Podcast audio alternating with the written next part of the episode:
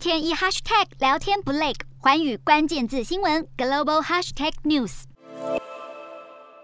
菲律宾和美国年度大型联合军演正式登场，今年双方出动将近九千人，创下三十年来的纪录。菲律宾国防次长就表示，这次军演是传达的讯息是菲美同盟稳固更胜以往。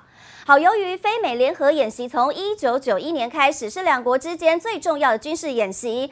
菲律宾参谋总长表示，今年演习确切证明菲美同盟的深化。而在实弹演习的战斗模拟中，菲国军方将可以测试近期取得的新设备。而透过这项演习，两国也重申在共同防御条约之下对彼此的承诺，并借由一系列双边训练，发展双方的相互操作性，以做好身为盟友的准备。